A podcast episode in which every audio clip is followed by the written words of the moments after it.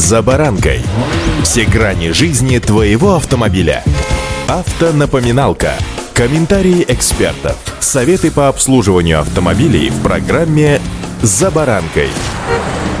Время нынче неспокойное, хотя когда оно было, как в сказке? М? Машины, как и много лет назад, гниют, сыпятся и выходят из строя. Но это еще полбеды. Беда в том, что дефицит автозапчастей порождает желание поживиться чужими вполне себе не запчастями, а машинами, которые как раз и рассматриваются как набор запчастей, стоящих во дворе на парковке или даже на закрытой стоянке. С вами Забаранка Александр Карпов. Здравствуйте. Автомобильные факты.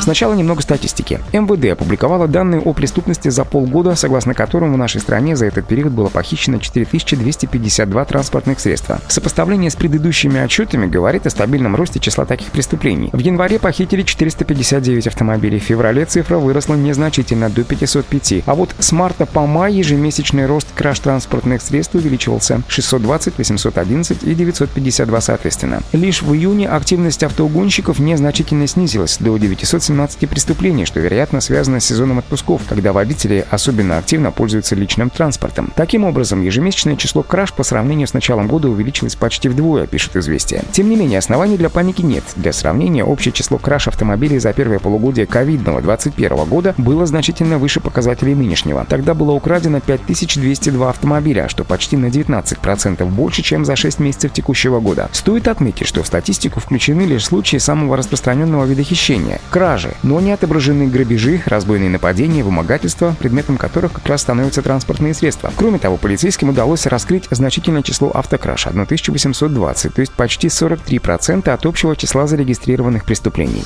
Автомобильные факты.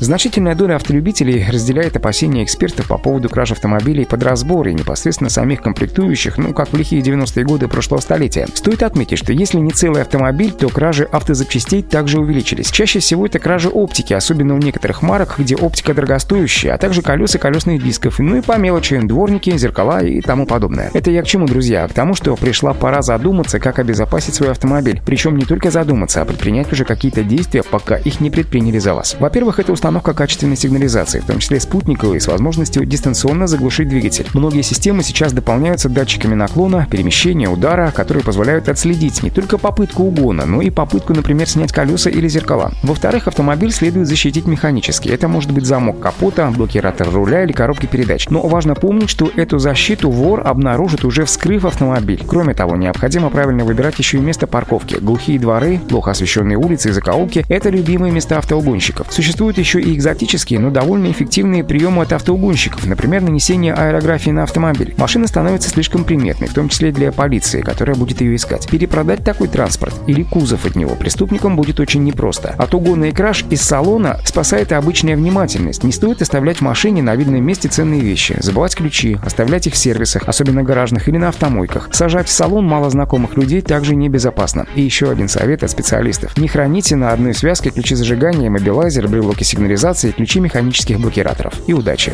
«За баранкой»